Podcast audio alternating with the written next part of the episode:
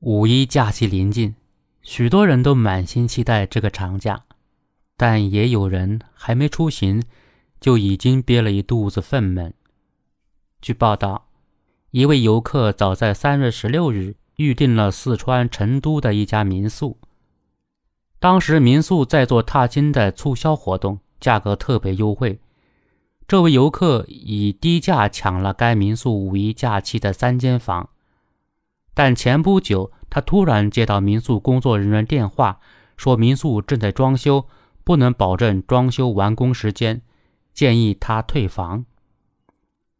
正当他一边与客服协商，一边寻找房源时，他突然发现这家民宿在其他平台上有房，只是价格已经涨到了原来的三倍多。这位游客的遭遇并不是孤立。据报道，五一前夕，许多预订民宿的旅客都遇到了类似的情况。民宿旅馆坐地起价，理由千奇百怪：正在装修，老板换了，民宿倒闭了，亲戚来了。总之就是不接待了，希望游客取消订房。而事实上，这些软磨硬泡、推掉客人空置的客房。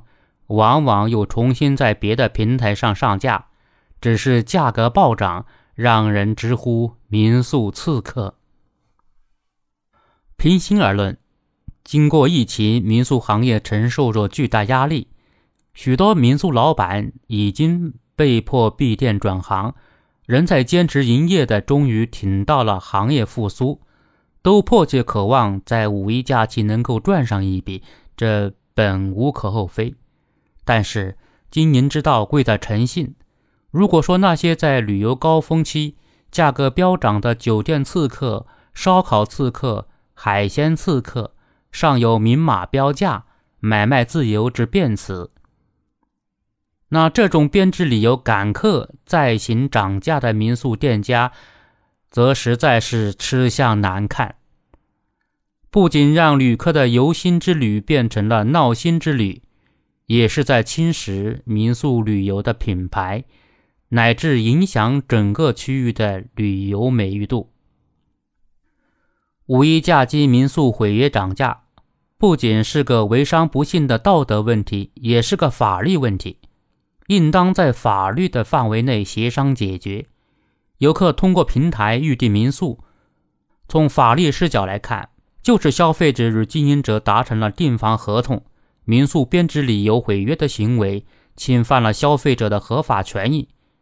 消费者有权要求民宿继续履行原来的订房合同，并维持原价。如果民宿执意赶客，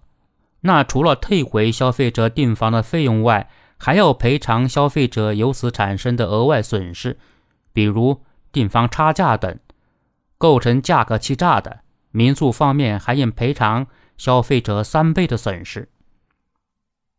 市场经济也是法治经济。民宿酒店虽然规模小、业务新、模式灵活，但其经营行为同样要受到相关法律的制约。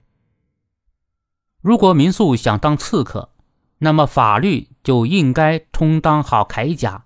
切实维护消费者合法权益。不管是地方政府还是旅游行业的市场主体，都应当深刻认识到良法善治。是最好的营商环境，也是促进民宿业乃至整个旅游业长远健康发展的前提。从这个角度上而言，地方政府应当加大宣传力度，使包括民宿经营者在内的广大旅游业市场主体都恪守诚信经营之道，尊重消费者的合法权益，同时。建立更加便捷的纠纷投诉调解机制，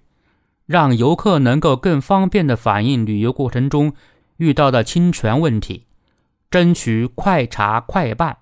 须知，只有构建亲民规范的旅游市场秩序，民宿品牌才能从网红走向长红。